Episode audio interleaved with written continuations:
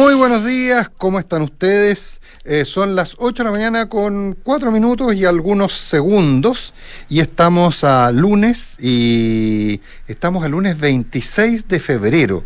Eh, de un febrero bisiesto, Consuelo Saavedra. Es año bisiesto este. Hola Nico, oye me asusté porque mm, porque no, no no te, ¿No, te mencionaron en la presentación, parece? Bueno, tú sabes, en fin. Son yo creo que era para sorprender a la audiencia. Son realidades, que yo, son realidades que yo tengo que empezar a asumir, digamos, de a poco. Ah, ¿cómo, cómo llegaste? Bien, bien. Oye, eh, bien. Qué rico, me alegro, bienvenido. Me acabo de me, me, di cuenta el, el, jueves, me di cuenta que era año bisiesto, qué divertido. ¿Viste? Y, y el jueves 29, pues. Claro, y este jueves 29, efectivamente. Así que, cada uno de los días de esta semana eh, va a ser o el último o el primero del mes. Claro. ¿Viste? El último lunes, el último martes, el último miércoles, el último jueves, después el, primer, el primer viernes del mes. El primer viernes. El sábado, el primer domingo, ¿ya? Oye, te dejé dos semanas y me tenía en el claro. país de nuevo. Tú, tú no, no, no, no, puedo confiar en ti, Consuelo. ¿eh? ¿Por qué? Porque mira cómo... ¿Algo con el festival? ¿Alguna queja? No, oye, yo, entre paréntesis, mi nivel de desconexión es una cosa impresionante. ¿Del Festival de Viña? Me acabo de dar cuenta que empezó el Festival de Viña. ¿Cuándo empezó? Te juro que empezó.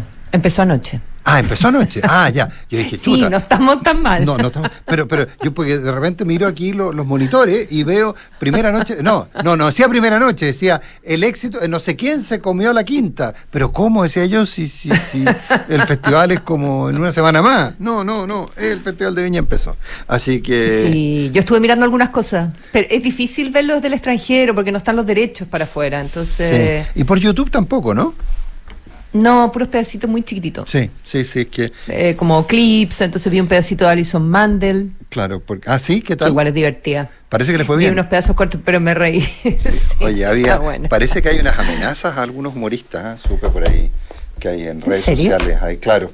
Parece que, Bueno. que tuvieron algunos comentarios Nada nuevo, nada nuevo bajo el en sol en determinadas ese, circunstancias y parece que en ese sentido. podrían llegar a pasarlo mal.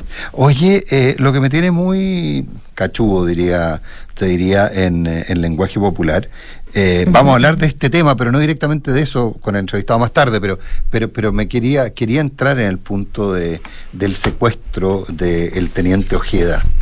Eh, este, para, para- para si alguien no lo recuerda, es un secuestro en la Comuna Independencia, en el que un militar retirado venezolano, aparentemente disidente, hasta de eso hay discusiones, digamos, o sea, disidente era, eh, que había estado preso en las cárceles de, de Maduro, también. Eh, pero sin mayores vínculos con los disidentes locales, eh, es decir, no, no, no parecía, por lo que la información que yo tengo al menos, no parecía alguien muy activo en la lucha en contra del, del régimen de, de- Maduro. Eh, un grupo de personas disfrazadas aparentemente como eh, miembros de la PDI van a su apartamento de independencia, eh, lo secuestran al más puro estilo Dina, es decir, lo sacan prácticamente desnudo. Eh, y cuando hablo del estilo Dina, no solo por lo desnudo, sino que por la impunidad absoluta con la que actuaron. No les importó la existencia de cámaras de seguridad, eh, no les importó, no cubrieron las patentes de los autos, nada de eso. Eh, y en una operación muy rápida lo, lo sacan, lo suben a un auto, se lo llevan eh, y, y no sabemos nunca más de él. Y daría la impresión que se trata de una, de una operación eh, bastante sofisticada eh, en términos del, del tipo de secuestro, por lo, que yo, la información que yo he recabado. Eh, eh, por ejemplo, no se, no se usaron autos robados, sino que no se sabe si eran robados o no, lo que se usó fueron autos clonados, es decir, se clonaron patentes de autos que no tenían ningún tipo de encargo y esos usaron, no se sabe si son exactamente los mismos autos o no. Hay un solo auto que apareció, los otros no han aparecido, parece que era más de un auto. En fin, se habla de un operativo y además no hay petición de rescate, al menos que conozcamos, no hay... eh, y esta persona desaparece de la faz de la Tierra. Eh, y eh, si, como si esto fuera poco, eh, un diario boliviano, el diario La Razón, publica una... No, no, no, el, la razón venezolana. Ah, perdón, la razón venezolana, porque no sé por qué dije. No, iba a Porque decir venezolano, boliviano, iba a decir venezolano y dije. Perdón, iba a decir venezolano y dije boliviano. No, un, perdón, les pido disculpas, un, eh, el primer día de clase. Oye, y, Eh, este diario venezolano Razón dice que el acuerdo firmado por, por el subsecretario del Interior Manuel Monsalve en representación del gobierno de Chile con el gobierno de Venezuela incluye la entrega de datos biométricos de disidentes que se encuentran en Chile datos biométricos que están en poder del registro civil, aquellas personas que recibieron asilo, etcétera, etcétera, etcétera. Eh, y, eso ya le abre una variable eh, bastante distinta al tema, casi una, uno, si uno se pusiera imaginativo, casi una perspectiva de canje, es decir, eh, yo te entrego, tú me entregas o tú me recibes, ah, e, e, etcétera, y, y, le agrega un montón de aristas a algo que eh, en cualquiera de los escenarios que haya ocurrido es muy malo, pero hay uno en que es casi de cerremos por fuera. De verdad, o sea, ¿cuáles son, eh, sería interesante eh, saber cuáles son las fuentes, digamos, que tiene este, este periódico? Hay gente, hay gente que yo respeto y que quiero mucho en Venezuela que se ha comprado o que, eh, o, que ayer estaba tuiteando, planteando dudas de si había un, acuerdo. a mí me parece casi imposible, pero. A mí me parece completamente imposible. Claro, bueno, ¿quién es uno? Y en materia de inteligencia peor. Eh, pero, y alguien puede decir, bueno, este periódico, que es eh, evidentemente opositor al régimen y, eh, que, funciona semi en el extranjero, si tiene un caso de este tipo no puede mencionar sus fuentes, obviamente. Obviamente, ¿no? Pero de verdad, alguien podría pensar que un gobierno de izquierda que se anima a criticar a Maduro, ¿verdad? Con todos los costos que eso ha significado para un presidente de izquierda, con todas las peleas internas que le ha significado criticar al régimen de Maduro, que le dio eh, calidad de refugiado político al señor Ojeda. Sí, este se lo va a entregar. Eh, exacto, se lo va a entregar a los servicios de, contrainteligencia, se lo va a entregar al, al DGCIM. Eh, de verdad me parece insólito. Me parecen insólitas también las críticas que, que se hacen a que el gobierno no estaría haciendo lo suficiente o que... No, no, no, ahí, yo estoy contigo. pero es que hay mucha crítica. en esa parte Pero hay un montón de crítica de, de que no está haciendo lo suficiente, que no se está tomando esto en serio, eh, columnistas, qué sé yo, que... Eh, pero Hubo reuniones del día uno. El, el presidente se conectó, informaron que se había conectado. Em, el subsecretario de Interior ha hecho declaraciones al respecto. Eh, eh, hay un equipo especial, se hizo el encargo Interpol. sí, lo que pasa es que... ¿Les parece que cortar relaciones con Venezuela sería eh, óptimo? O por otro lado, eh, después tenemos críticas porque eh, no tenemos cómo mandar a los venezolanos que cometen delitos eh, si es que no los acepta el, régimen de Maduro de vuelta. Entonces, esa es la única manera de establecer algún tipo de vínculo con ellos para algún tipo de tema a ver, Consuelo, yo, yo, yo, yo estoy, estoy en, lo, en lo general, en este, en ese punto particular, estoy bastante de acuerdo contigo. Creo, creo que efectivamente en los llevamos muchos años pidiendo a los gobiernos que hagan cosas que los gobiernos no pueden hacer. ¿ah? Y que es eh, inventar soluciones para problemas que, que, que, que, no, que parecen no tenerla, digamos. Ahora, Dicho, dicho lo anterior, Consuelo, eh, creo que hay, creo que, que, se, que, aparecen un montón de preguntas y ese es mi, y ese, y ese, y ese es mi punto. Eh, a ver, hay un episodio en Chile sobre el cual, si fuéramos otro país que no fuera Chile, con nuestra tendencia a meter las cosas debajo de la alfombra, se habrían escrito unos 40 libros. Y es el caso de la oficina.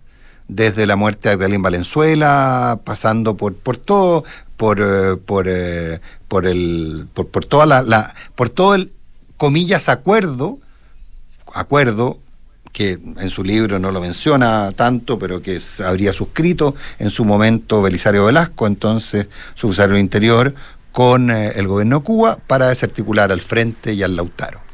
Eh, eh, yo creo que hay, yo creo que hay, no, nos falta mucho por saber, pero lo que está claro es que esa operación se hizo como se hacen las operaciones de inteligencia, es decir, pactando con el enemigo, acordando con el enemigo entonces, desde esa perspectiva, desde esa perspectiva, solo desde esa perspectiva, la perspectiva del análisis, no quiero entrar a la, a la perspectiva de la realidad, eh, nosotros le pedimos a la autoridad que haga cosas, que haga cosas para resolver los problemas.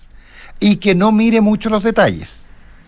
Entonces, no estoy diciendo que haya ocurrido, Consuelo, pero probablemente una forma de resolver el vínculo existente entre las mafias venezolanas, eh, entre todos los, carteles venezolano, colombiano, centroamericano que operan hoy día en Chile, es llegar a un acuerdo con, con Venezuela.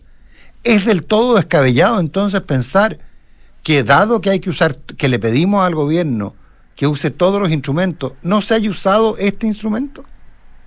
Sí, es descabellado. Bueno, me parece. Creo yo. O sea, yo de verdad creo en, eh, en, el respeto a los derechos humanos, creo en un país que todavía tiene las memorias eh, de y alguien como el subsecretario Monsalve, por ejemplo, eh, que todavía tiene en, en, su memoria emotiva lo que significó la dictadura para este país, para su entorno, etcétera, etcétera. Y no creo que este gobierno, ni ningún gobierno desde la llegada a la democracia, entregue a opositores a un gobierno a sus captores. No, no, no, no, lo creo. Yo, yo, yo, creo que eso no, no, yo creo que en, en eso estoy de acuerdo contigo. Eh, pero, entonces qué cuál es la teoría no, cierto o sea cuál es la no cuál es la cuál no eh, cuando tú dices en el trabajo de inteligencia se hacen cosas sucias eh, que, no, que no las hacen sí no es la acción no es la, la acción objetiva pero sí es la omisión pueden haber omisiones. Que yo espero que no, pero pueden haberla. Pero no, pero no pidamos que pero yo voy a otro punto, Consuelo. No pidamos que se hagan cosas que después, porque uno escucha, oye, la inteligencia, en, las labores de inteligencia hay que bajar, vamos a hablar más tarde con un entrevistado sobre eso, hay que bajar a los sótanos y hay que olvidarse de muchas cosas para conseguir resultados. Bueno, lo único que yo digo, si pedimos eso independiente de si lo han entregado o no, bueno, asumamos las consecuencias. Ah, me parece que, o sea, está bien plantearse esas cosas, pero dejarla como una posibilidad abierta eh, no, de verdad no creo que colabore ni con el respeto a las instituciones, ni con la defensa de la democracia, ni con la manera en que tenemos que, eh, hacernos cargos de, los problemas de los carteles. o sea, mezclar carteles, mezclar carteles, Nico, con eh, problemas políticos ¿verdad? No, yo me, quedo como sin me quedo como sin herramientas en una democracia.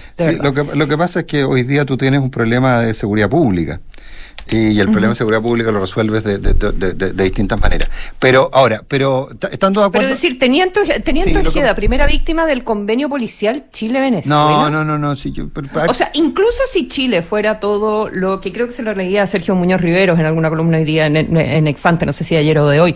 Eh, pero decir, bueno, la ingenuidad de los chilenos de ir a, a, a firmar un convenio con, con Venezuela. Bueno, eso puede ser. nadie dice que seamos ingenuos necesariamente.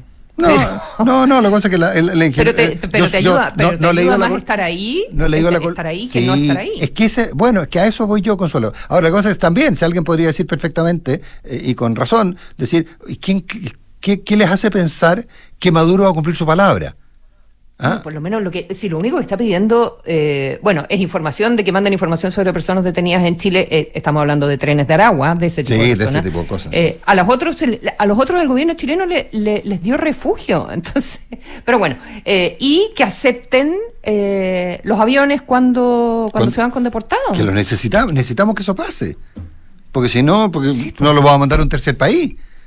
Entonces, no, no, efectivamente, tenemos, tenemos un problema, tenemos un problema ahí.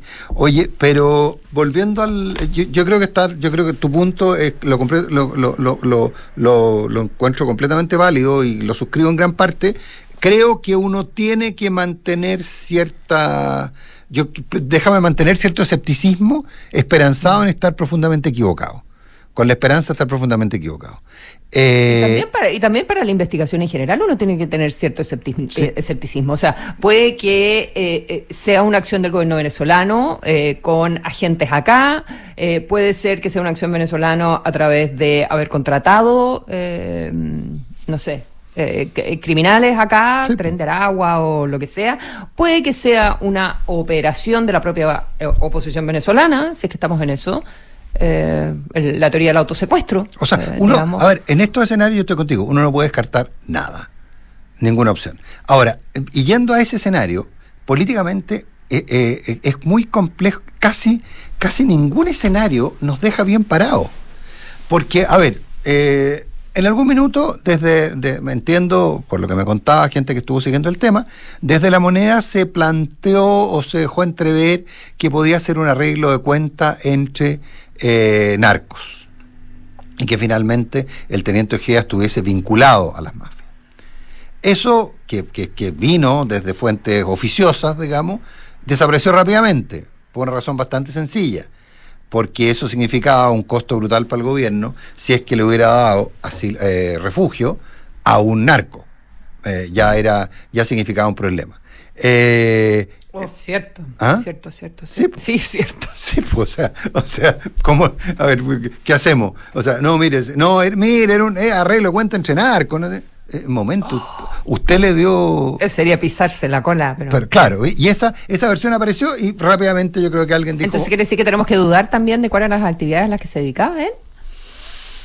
Eso que, Porque por lo que leí el fin de por lo que leí el fin de semana era un, eh, tipo era que, guardia. Se, que se mataba trabajando para pa, mantener era guardia y cuando cuando llegó bueno contaba la historia de cómo llegó al país y, y que cuando yo se fue donde, donde, unos familiares verdad y que fue en Santiago en la quinta región. Claro el clásico eh, de prácticamente todos los todos los inmigrantes lo habían detenido con un chileno como de trigos no muy limpios pero por un tema de pandemia. De pandemia porque no había respetado la cuarentena efectivamente. Por no respetar la cuarentena Mm. Entonces, Eso fue lo que te cuenta que uno construye escenario, el que sea, y si llegas a que es un sofisticadísimo eh, sistema de, con todos los servicios de inteligencia y contrainteligencia involucrados, en todos los escenarios quedamos complicados. Entonces, de nuevo, y, aquí me carga estar usando expresiones que usan gente que las usa con una frases que, que la gente usa con una intención completamente distinta a la que yo planteo. Pero eh, yo creo que a esta altura del partido, eh, como país, no podemos seguir sin saber quién provocó los incendios de la estación del metro, quién provocó los incendios de Valparaíso, quién secuestró al teniente Ojeda eh, y qué es lo que ha pasado. O sea, son demasiadas las cosas, porque los incendios no son solo los de Valparaíso, tenemos incendios en los últimos 10 años. Tenemos que entender, como país necesitamos saber qué está pasando. Por último, para no seguir haciéndonos los lesos. Y, esa es la parte que a mí me, complica porque creo que estamos en un callejón sin salida, porque además tomamos en su minuto decisiones políticas respecto, por ejemplo, de la, de la, de la persecución penal eh, post-estallido, de la persecución penal en el conflicto mapuche, tomamos una serie de decisiones de ese tipo que hoy día hacen muy difícil volver hacia atrás. Pero a esta altura del partido no podemos seguir sumando casos sin resolver como dicen, cold case, ¿es en lo gringo? Eh, no sé. Cold case, creo que, claro, caso congelado, que es que no tienen solución, pero que siguen, siguen ahí, digamos. Siguen ahí. Y eso, y, lo del teniente Ojeda creo que es la. Eh, no sé si es la guinda de la torta, pero. Mm. Pero eh, es que lo que pasa es que cuando tú ves la descripción del secuestro, Consuelo, a mí se me ponen los pelos de punta. Está demasiado bien hecho. El video del secuestro. Sí, y no, la descripción posterior autos clonados, varios simultáneos en la autopista. Todo muy organizado, demasiado organizado por mi gusto. 8 de la mañana con 23 minutos.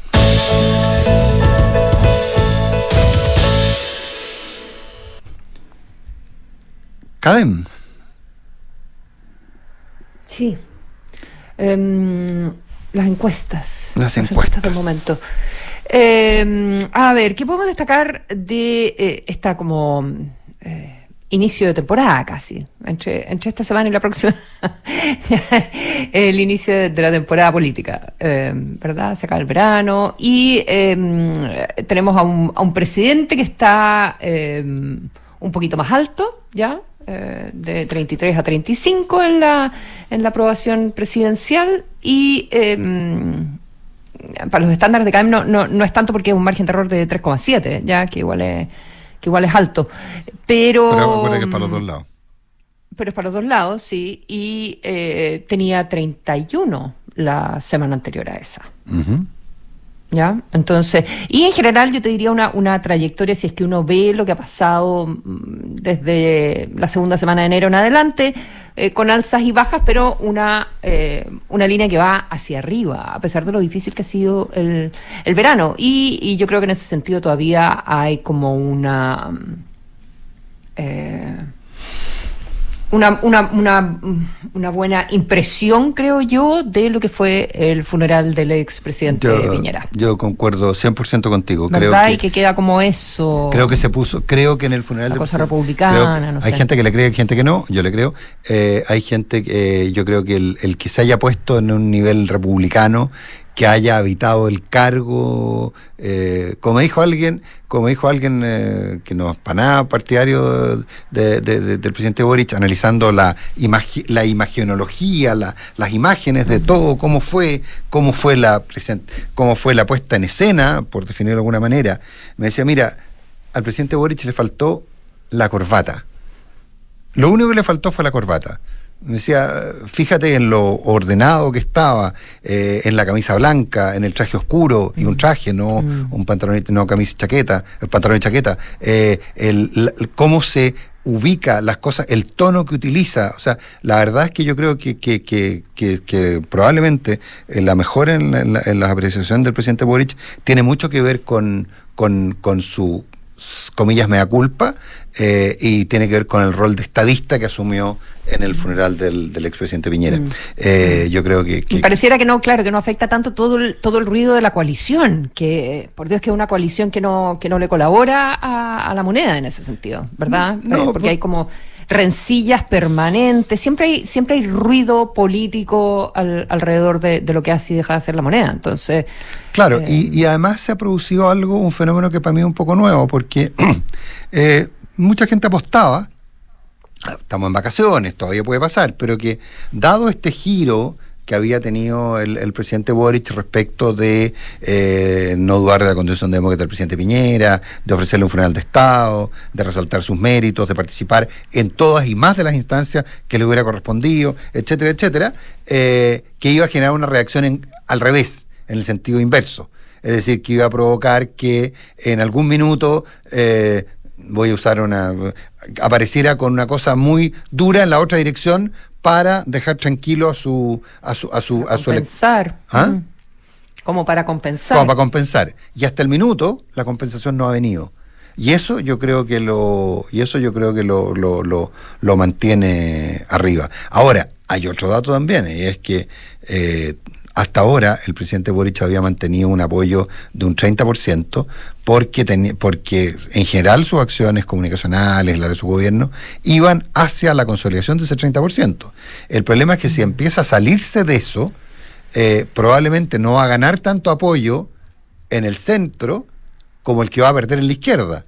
Eso lo vivió, lo vivió claramente eh, el, presidente César Piñera. Es una condición distinta, estoy de acuerdo, pero lo vivió. Entonces, eh, porque hasta ahora uno siempre se sorprendía por el nivel de apoyo que mantenía el presidente Boric, el, en torno al 30%, cayendo realmente al veintitantos, pero más, más, o menos con, un, con el tercio asegurado.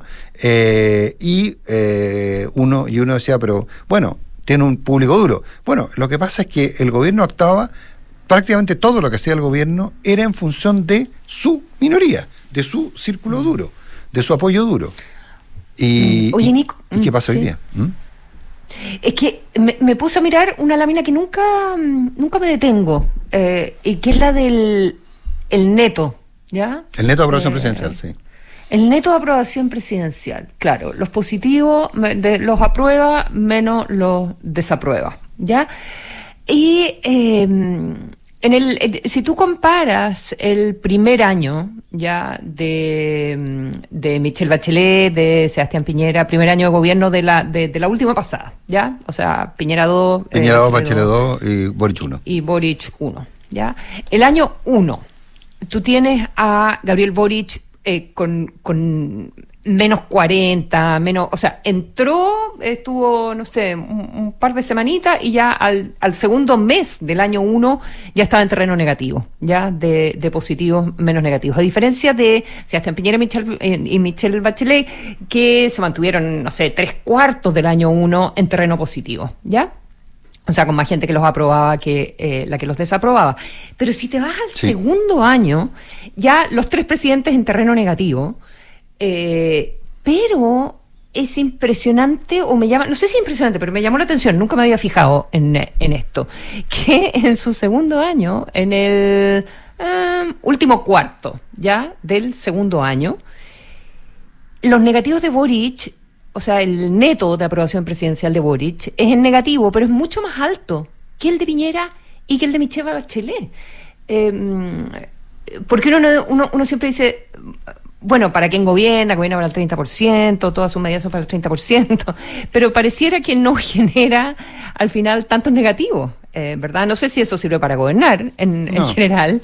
Eh, y evidentemente que el año 2 de Sebastián Piñera eh, era, era más complejo y mm, no me acuerdo qué pasaba el año 2 de Michelle Bachelet, para ser bien honesto. El cabal. Uh, mira. Mm. Mm. La tenía por el suelo, menos 44 a, eh, hacia este Piñera en el último cuarto, menos 70, menos 72, menos 75.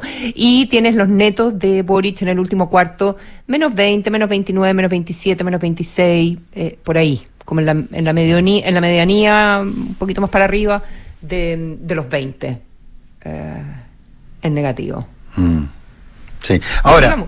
Que, igual sorprende al verlo comparado con los otros presidentes. Puede ser, claro, que sean, que sean estos cisnes negros en realidad en, el caso de los otros, sí, ahora, presidentes. Claro, y ahí hay, hay, una pregunta que formula un auditor y que tiene toda la razón. Dice, bueno, a ver, ¿y todo esto es apoyo electoral o no? Y esa es la pregunta. No, pues por eso yo decía, ¿de qué le sirve? quizás no le sirve, quizás no sirve para nada. Que es lo mismo que uno, que es lo mismo que uno se pregunta cuando uno va a la, a las evaluaciones de eh, de, los personajes, eh, ¿verdad? A la, a, la aprobación de, de, los ministros, de, de qué sé yo, de, de las figuras públicas, porque no es necesariamente la pregunta de por quién votaría. Exactamente, claro. Y, se confunde muchas veces. Y se confunde muchas veces, pero bueno, también, también indica... Sí. Eh, que hay un curso que nosotros tenemos que hacer, sobre todo a los estudiantes de periodismo o a muchos que ejercen el periodismo, pero sobre todo a los actores sociales, y que es explicarle la diferencia entre apoyo en una encuesta eh, y e intención de voto y la diferencia entre formalización, eh, prisión preventiva y culpabilidad. Creo que ahí mm. tenemos, ahí tenemos un, un, pendiente, un pendiente que explicar. Eh, 8 de la mañana con 32 minutos. Consuelo, ¿Trump va a ser presidente de Estados Unidos de todas maneras? Ah, parece que sí. No, no sé. ¿ah? Estaba viendo los sitios. Bueno, el fin de semana ganó la ganó la primaria ya de. Sí, ya eh, Nikki Haley ya fue, ¿no? Bueno, Niki, lo que pasa es que viene el Super Martes, ya que son 15, es la próxima semana, si no me equivoco, es el 5, creo. Eh, a ver, déjame revisar, tú me lo revisas mientras... No creo, que, creo que es el 5. El 5, sí, Y son 15, 15 estados. Ya, ahí, ahí, sí, ahí sí que es de verdad, lo demás ha sido por goteo, dices tú, claro.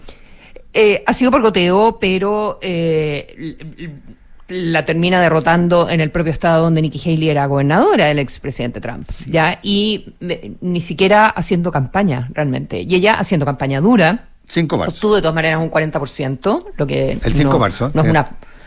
¿5 marzo? Ahí viene el, el, el super martes de, de, las 15 primarias. Ella obtuvo un 40% en, en esta primaria el día sábado y no es malo, pero... Y ella dice que no se va a retirar. Bueno, eso es un poco lo mismo, porque todo el mundo dice que no se va a retirar hasta que se retira.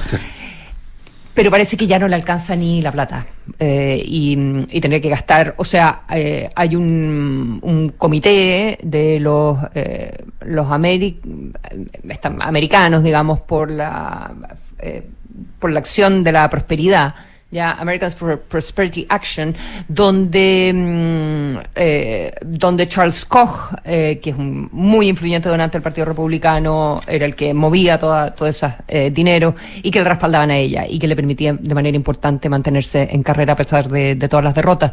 Y dijeron que la siguen apoyando, que, pero que ya no le van a dar plata. Cuentan con, tienes todo nuestro apoyo moral, pero nuestra billetera no está ahí o sea, no es que se hayan ido a apoyar a Trump, sino que dijeron la verdad es que vamos a empezar a poner la plata en los candidatos al Congreso. Es ahí donde tenemos que hacer la diferencia y, y, nos parece que eh, si Trump va a ser el candidato, eh, hay varios de los republicanos que, que, pueden correr peligro, entonces tenemos que poner las lucas ahí, donde puedan eh, rendir.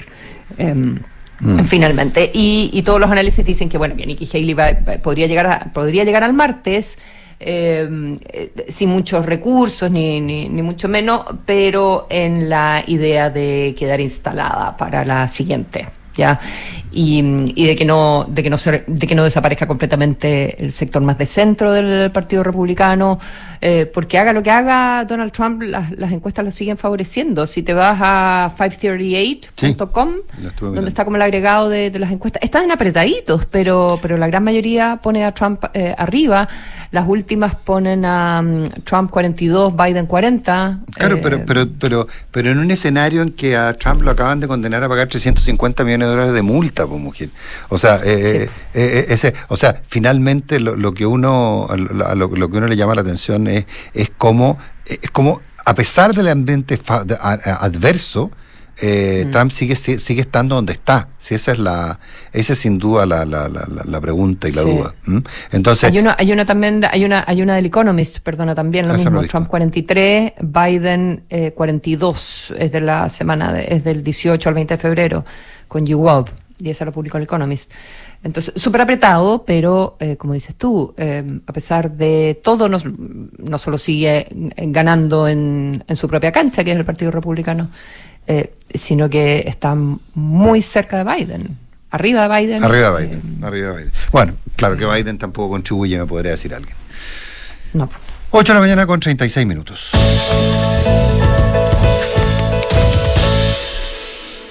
¿Menciones? Desde la app Talana, desde la app Talana, revisa solicitudes y gestiona la información de tu equipo fácilmente desde un solo lugar. Talana, tecnología humana. ¿En, ¿En qué piensas cuando piensas en tu futuro? Tus sueños están más cerca si te cambias a Habitat, porque en Habitat el futuro lo escribes tú. AFB Habitat, más de 40 años juntos, haciendo crecer tus ahorros.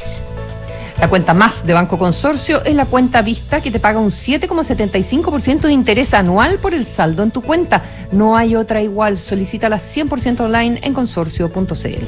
Los amigos de GTD nuevamente nos sorprenden. GTD es distribuidor Starlink autorizado. Así, la mayor cobertura de fibra óptica se une con la mejor conexión satelital para brindar la más alta continuidad operacional a las empresas. En GTD hacen que la tecnología simplifique tu vida. Porque un mundo sostenible es un mundo saludable. Clínica Alemana junto a Desafío Levantemos Chile está ayudando a disminuir las listas de espera en Chile. Conoce qué han hecho en clínicaalemana.cl. Si eres fanático del sur, sus montañas, sus volcanes, sus ríos, sus lagos, eres fanático de Mita Rentacar, porque están presentes en Temuco, Concepción, Puerto Montt y Punta Arenas. No esperes más y arrenda tu auto en mita.cl. Familia, nos vamos de viaje de verano. ¡Sí! Yo voy de copiloto. Ah, pero yo elijo la música. Yo llevo los sanguchitos. Yo cargo el Toby. Yo escojo dónde pasamos a comer. Paren, paren, paren. Pero ¿y el auto? Oh. ¿Planificaste bien tu viaje? Ingresa a mita.cl, elige el auto que más te acomode a ti y viaja. Porque además, no solo estarás sumando millas de nuevas aventuras, sino también estarás acumulando millas la Paz. Mita Rentacar. Este verano, elige tu destino. Nosotros te llevamos. Hay cosas que haces hoy que en unos años más vas a agradecer. ¿Cómo hacer deporte? Destinarle ese tiempo extra a tus estudios y ahorrar cuando puedas. Porque tu futuro importa. Si recibiste un bono, ahórralo en tu APB o cuenta 2 y hazlo crecer en AFP Habitat. Habitat, la AFP número uno en rentabilidad desde el inicio de los multifondos en todos los fondos. Infórmese sobre la rentabilidad de su fondo de pensiones, las comisiones y la calidad de servicio de las AFP en el sitio web de la Superintendencia de Pensiones www.spensiones.cl.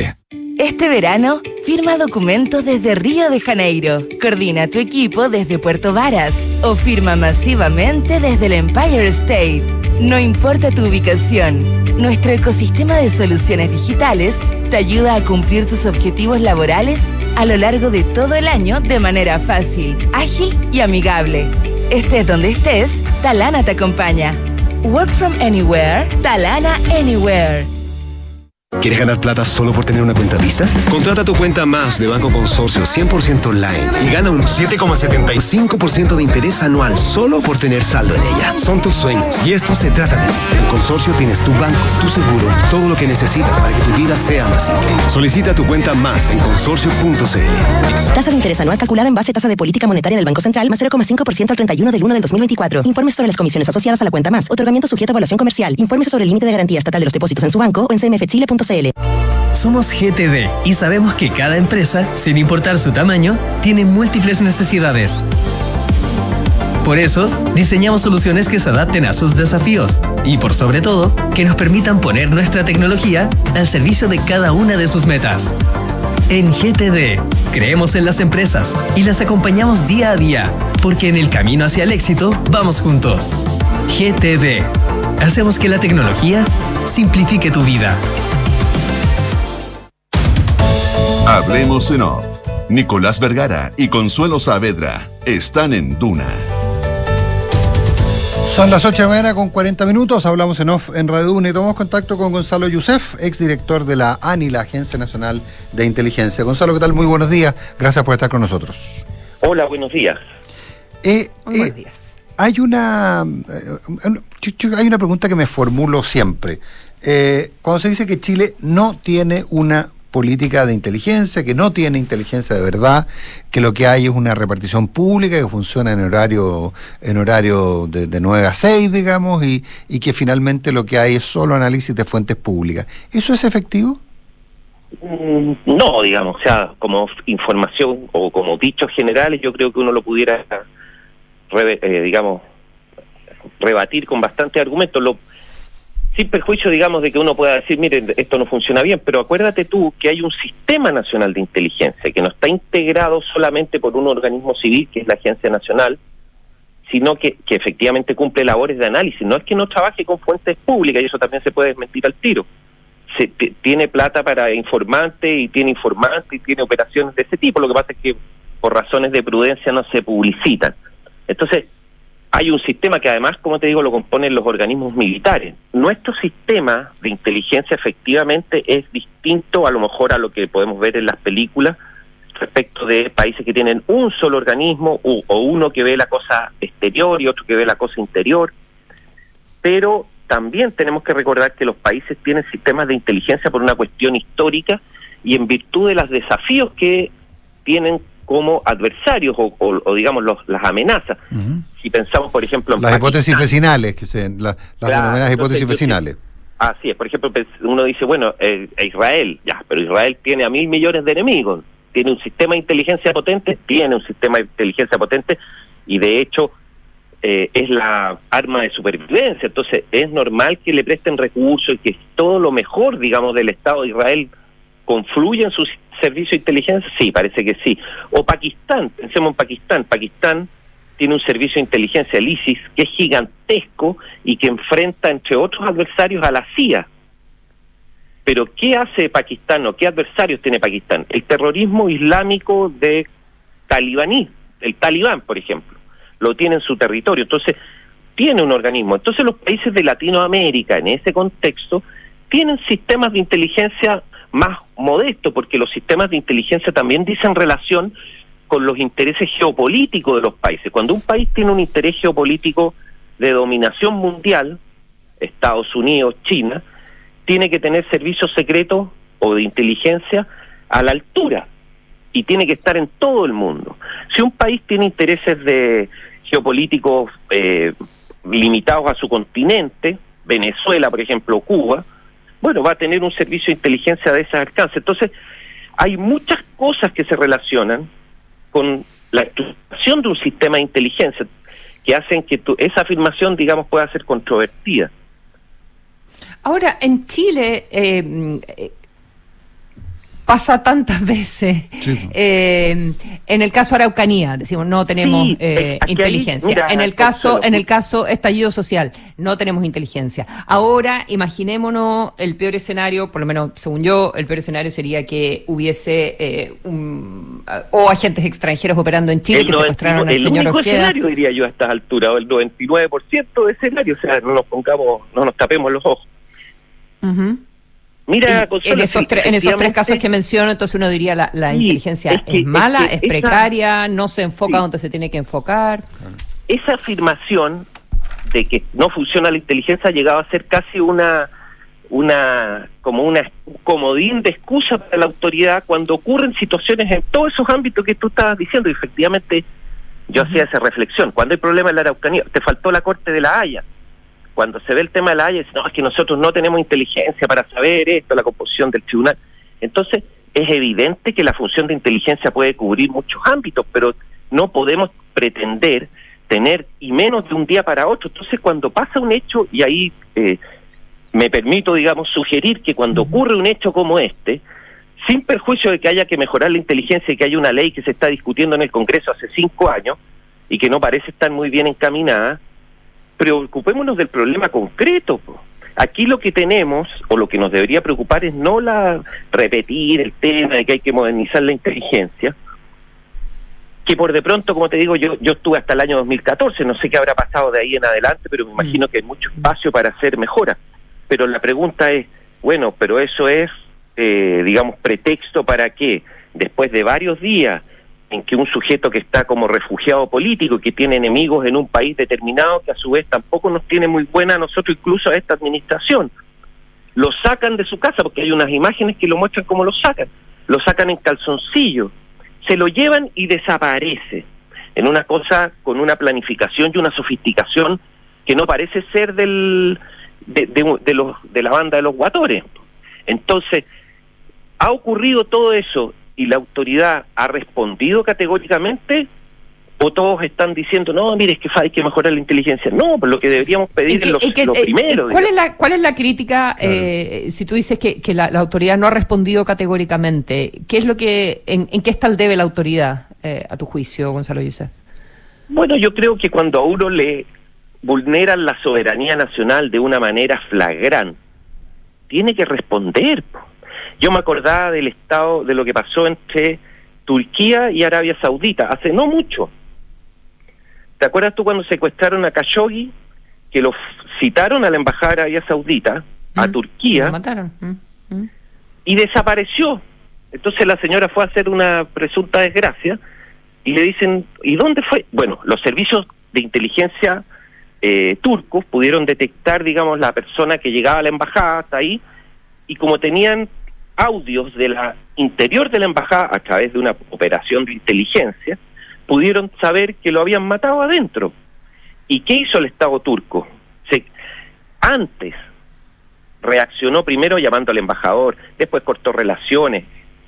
Todo esto terminó en que Arabia Saudita tuvo que ejecutar creo que a 10 personas o a 8 por estos hechos. Entonces, los estados reaccionan de una manera enérgica cuando les pasan cosas como esta. Cuando va otro país, Pero, ¿Y cuál sería, cuál sería la, la manera correcta eh, bueno, de, de reaccionar? hay medios diplomáticos, hay medios diplomáticos de partida. No creo, yo creo en un Estado de Derecho, o sea, no creo que haya que tomar acciones de hecho. Yo creo que lo que hay que hacer es pedir o reafirmar la existencia del derecho internacional. Si aquí hay una persona, eso es muy grave. Fue considerado un refugiado político y fue sacado en nuestras narices y lo mostraron en todos los ma- matinales para que vieran. Entonces, viene alguien y nos hace pasar un bochorno. Porque cuando han pasado cuatro días o cinco días, tú también puedes descartar desde el punto de vista de esa explicación policial que dice, no, estamos abiertos a todas las hipótesis. Claro, pero es una respuesta policial estándar. Pero la perspectiva de inteligencia con que debería ser abordado este fenómeno implica una visión conspirativa de lo que está pasando, a ver quién gana con esto. ¿Por qué me lo hacen? A pesar de que yo soy, no sé, de izquierda, ¿por qué me lo hacen a mí? Esas son las, las, las preguntas que hay que hacer. Y si me lo hacen, ¿cómo puedo responder yo? Si tú dices, mira, la- esa incluso esa respuesta de la hipótesis de que está todo abierto, después de cinco días o cuatro días, tú ya puedes saber si alguien tenía líos con alguien acá, como para que lo fueran a secuestrar de esa manera. Si te estaba metido, no sé, en problemas de apuesta, en líos de falda, todo eso ya se debería saber policialmente acá en Chile. Y yo creo que sí, ya se sabe y ya ha sido descartado. Entonces, todavía mantener esto como en un halo de duda, más encima las declaraciones de Diosdado Cabello. Eso es una es una broma que nos está haciendo. O sea, más encima, nos hacen pasar este bochorno y se ríen. Y, y eso es una eh, expresión pública propia también de los servicios de inteligencia. Estas actividades de sacar a alguien de un país tienen larga data entre los servicios de inteligencia. No sé, acordémonos de Eichmann, en, el año 60, lo, el Mossad fue y lo sacó de Argentina porque le habían negado la extradición.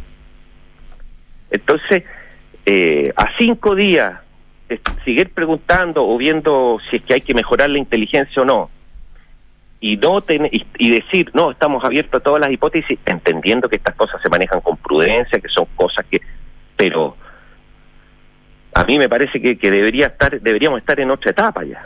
Claro, pero, eh, pero estamos, no sé si estamos, Gonzalo, confundiendo la parte de la investigación policial propiamente tal eh, con la etapa de la inteligencia, porque eh, en el fondo la etapa de la inteligencia no es aquella que alerta, por ejemplo, a, eh, eh, lo, que hubiera sido razonable es que hubiera una suerte de alerta respecto a la entrada eventual, si esto es así, de, agentes extranjeros y que en el fondo las personas de interés para ellos eh, tuvieran protección por parte de las policías o por parte del Estado.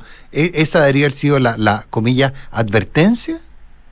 Sí, ahí te, estás bien, digamos, efectivamente hay algo dentro de estas eh, actividad que se llama contrainteligencia, que es justamente lo que tú acabas de mencionar. O sea, estar atento que la gente que venga al país no te venga a espiar a ti.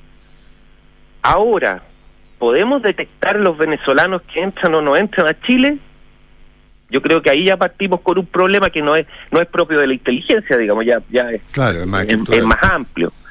Dicho aquello, efectivamente, por ejemplo, debería haber actividades vinculadas, no sé, a, a las personas vinculadas a países extranjeros que pudieran parecer eh, adversarios y pudieran estar siendo vigilados.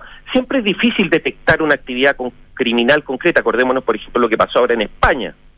Hace dos semanas eh, acribillaron a un ruso que había desertado en Madrid, en el centro de Madrid, en un barrio elegante de Madrid. Entonces, la detección precisa de la actividad criminal es muy difícil, y eso para todos, digamos, no solo para Chile, sin perjuicio de los problemas fronterizos y de ingresos. Lo otro es que los países que hacen o ejecutan operaciones no siempre las ejecutan personalmente, existen terceras banderas, uno le puede encargar esto a otras personas, se puede relacionar con organizaciones criminales, entonces eso hace que la detección completa del o, la anticipación completa sea imposible y, y, eso digamos es la, lo que viene pasando siempre. Pero, y ahí nuevamente, efectivamente hay una confusión de la parte policial con la inteligencia, mm, mm. porque son es un hecho que genera dos cosas, pues, porque si hubieran secuestrado un vendedor de cigarrillos, un vendedor ambulante que tiene plata o un narco, sabríamos que la cosa va para otro lado. Si tampoco y ahí aparece justamente, como te digo, la inteligencia tiene que ser conspirativa, tiene que tratar de anticipar las intenciones de los otros, porque todo tus adversarios actúan conspirativamente. Entonces, si tú te razonas como, como colegial, no sé, pucha, te van a pasar por encima. Entonces, uno no puede eh, estar esperando las investigaciones policiales. Y te digo más, a lo mejor esta investigación policial existe una, una probabilidad alta, es que termine sobreseída, porque no encuentran a la persona, no hay autores, no hay nada. Entonces, cinco años más van a sobreseer y por eso vamos a suponer que no pasó nada o que no fue un problema de inteligencia. Obvio que sí, pues entonces el rol justamente de la autoridad es tomar esa investigación policial, ya el aparato de inteligencia, aunque no haya podido anticipar, y ahí también hay una función de inteligencia, le debería decir a la autoridad, oiga, ¿sabe qué, señor presidente o señora ministra del Interior? Parece que no fue nada lo, la banda de los cara de pelota porque como aquí cambiaron las patentes para que no las pudiéramos detectar en los portales, se mostraron con la cara cubierta, pero se mostraron casi en una forma desafiante. Eh, en fin, Eh, sabemos que el Estado de, no sé, de Guyana tiene dificultades con Chile y están enojados porque usted está apoyando a, no sé, a, a Rusia y no a Ucrania, o a Ucrania y no a Rusia. Entonces, ese es el tipo de información que también puede ser a posteriori. O sea, la inteligencia no es solo Gonzalo. anticipar, digamos, hay que también tener una visión completa, cosa de que cuando ocurre el evento tú puedes decir, ah, pucha, nos tincaba que podía pasar. Ahora, Gonzalo, pero en esta lógica, en esta lógica tú, tú planteas de que no hay que ser inocente, que ponerse, que la obligación es especular. Tú con un nivel importante de seguridad decías recién eh, que no queda ninguna, no queda ninguna duda de que se trata de agentes extranjeros. se eh, trata de una operación de inteligencia. De, de una operación de inteligencia. Ahora, pero, pero entonces también, pero el origen de la operación de inteligencia, y déjame ya ponerme eh, sí, sí. Ultra conspirativo. Ultra conspirativo también puede ser una, una operación de autosecuestro. Sí, pues, obvio que sí, pero yo creo que a estas alturas, si alguien se autosecuestrara en esas condiciones, también policialmente hubiese dejado indicios. Y lo que todo parece indicar es que quién gana con este mensaje o quién aparece como chufador. Si tú me dices, mira, quisieron hacerle un daño a Chile, yo no creo, digamos. Me parece más bien la tesis de una intervención de un tercer agente distinto de la persona secuestrada. Estamos hablando de, en el aire, digamos, sí. pero no, no me, no me Estaba pensando también en el, trabajo, el trabajo de inteligencia. O, o el trabajo. Mm, el trabajo de inteligencia en ese sentido, el, el, trabajo de inteligencia en ese sentido también, y quizás se hace, como tú mismo decías al, al comienzo de esta conversación, y como, como alguien que dirigió la, la ANI, eh, en, no, no se cuenta lo que se hace, pero eh, debiera haber una supervisión, por ejemplo, de refugiados políticos, ¿o no? La, o sea, saber en quién están, con quién se juntan, qué están haciendo. Si están cumpliendo, si están cumpliendo. Uno hace un análisis antes y dice, mira, ¿qué adversarios tienen capacidad operativa para venir a, ejecutar un, una acción como esta? ¿Estarán interesados o no estarán interesados? Entonces, la protección de personas cuando son casos muy eh, evidentes puede ser una cosa que la inteligencia levante como alerta y le dé la información a la policía. No, no, pero, pero, cuiden a esta persona, póngale un punto fijo a esta otra. Pero Gonzalo, pero, pero, es que sí, pero hay un punto anterior a ese, y que es que recordemos que en la figura del asilo o de la protección o la recepción, etcétera, eh, de, de, de, otorgarle protección diplomática a alguien, eh, siempre conlleva el riesgo de traer hacia tu país el conflicto.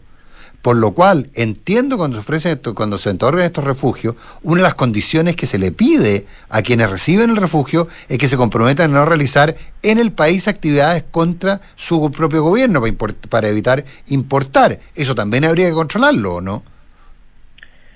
Eh, me parece que sí, o sea, no, no veo que haya una una, o sea, la calidad de refugiado es una cosa de derecho internacional y tiene una, una normativa. Y tiene limitaciones. E impide, como tú dices, ciertas actividades en el país local, pero no no es que tú puedas no, ref, no recibir un refugiado, digamos.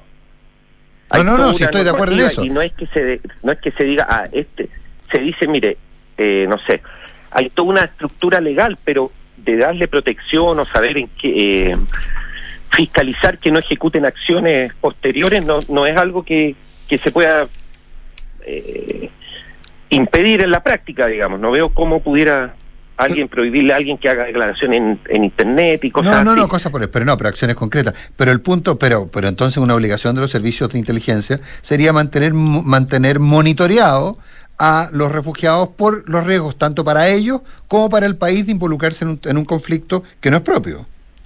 Sí, visto así, sí, pero es difícil monitorear, no sé, hay 63 refugiados de Venezuela nomás. Entonces tú para monitorear a 63 personas necesitas dos por cada uno, no sé, 120. Entonces las labores de vigilancia son complejas y si quieres darle una vigilancia completa a alguien necesitas cuatro personas para que hagan turno, digamos. Entonces, eh, más allá de unos indicadores de riesgo, digamos, es difícil en la práctica proteger a todos los refugiados. Distinto es que tu contrainteligencia detecte y diga, mire, ¿sabe qué? Sabemos que hay un plan para secuestrar un eh, militar venezolano. No sabemos quién, pero sabemos que sí. Entonces ahí, claro, ahí se despliegan acciones concretas, encubiertas. Así más bien podría operar una protección desde la inteligencia. Ahora, evidentemente, en este caso no surgió esa, esa, esa alerta que sí es propia de la contrainteligencia si tuviéramos que verlo así. o sea, una alerta, perdona, una alerta de fuentes públicas también, porque eh, si, uno tiene eh, analistas siguiendo los casos eh, venezolanos, cada cierto tiempo venían estas de, estas denuncias y las listas de, militares, entonces es un factor a considerar, como te digo, lo agresivo que son los servicios secretos o los servicios de inteligencia de tus adversarios. Y ahí tenemos que hacer una también una puntualización a propósito de lo que hablamos en un principio. Los estados totalitarios tienen servicios de inteligencia sumamente agresivos, porque no respetan derechos, no tienen limitaciones internas. Los estados democracias, las democracias occidentales, tienen organismos secretos o, organismos de inteligencia que son menos agresivos, pero que tienen que ir un poco evolucionando para protegerse de esto. Nos, eh, tú, Consuelo, que estás en Londres, podrás saber ahí que el, el, la, digamos, la rivalidad que existe entre los ingleses y los rusos es muy grande y los servicios de inteligencia británicos tienen que dar la talla para eh, tener un adversario formidable que no respeta muchas en cosas que sí se respetan y que, y que están, están, aquí, están, están aquí, evidentemente, así como los ingleses estarán, allá, pero, pero matan personas. Entonces, esta, esta cosa de la conspiración, las actividades de inteligencia, que tiene una tradición más larga, digamos, en, en países europeos, ha sido importada, y ahí también eso es algo que se sabe hace años, desde la época de Chávez, que los servicios secretos venezolanos son hechos a semejanza de la inteligencia cubana, que es una de las mejores del mundo, ¿ah? que debe combatir a la CIA sin recursos, mm. sin dinero, digamos. Y ahí están. Entonces, esa formación es la de los servicios de inteligencia venezolanos. Una, última pregunta. Em, eh, ha, estado circulando harto un artículo de un diario venezolano que se llama La Razón, que es opositorio, evidentemente, pero que dice que el acuerdo de intercambio de información sobre crimen organizado que firmó el subsecretario Monsalves en el mes de enero y por el cual eh, se trabajó. Eh, diplomáticamente bastante para poder firmarlo, ¿verdad? Y que tiene que ver con, eh, no sé, con, las deportaciones, etcétera, etcétera, con, información sobre la identidad de personas que acá tienen identidades falsas y que, y que delinquen. Em, y la teoría es que eh, habrían entregado a, Ojeda, que, sería la primera víctima de este acuerdo de, intercambio de información con Venezuela. Suena creíble. Em, ¿Y quién lo habría entregado? ¿Chile? Sí. Que Chile lo habría entregado, claro no creo, digamos, y eso sería una vulneración flagrante del derecho internacional. Podría incluso dar lugar a causas penales en contra de las autoridades que hubiesen hecho algo así. yo no. creo, digamos, no creo, yo creo que generalmente, sin perjuicio de la que uno pueda hacer más, menos opositora a este gobierno, no creo que ese tipo de, decisiones conspirativas o acciones se tomen en ninguna esfera gubernamental, chilena por lo menos. Gonzalo Yusef, un millón de gracias por haber estado esta mañana conversando con nosotros en Radio Duna. Gracias a ustedes. Buenos días. Gracias. Buenos días. Consuelo Savera, ¿nos vemos mañana? Así será. Viste qué rica la última semana, todavía podemos estar relajados con el horario. Sí, podemos tomarnos un par de minutos más. Y nadie, nadie, nos mira feo. nadie nos reta. Bienvenido de nuevo, Nico. Nos vemos mañana. Te extrañamos. Nos vemos Besitos. Nos vemos, chao. Buen día.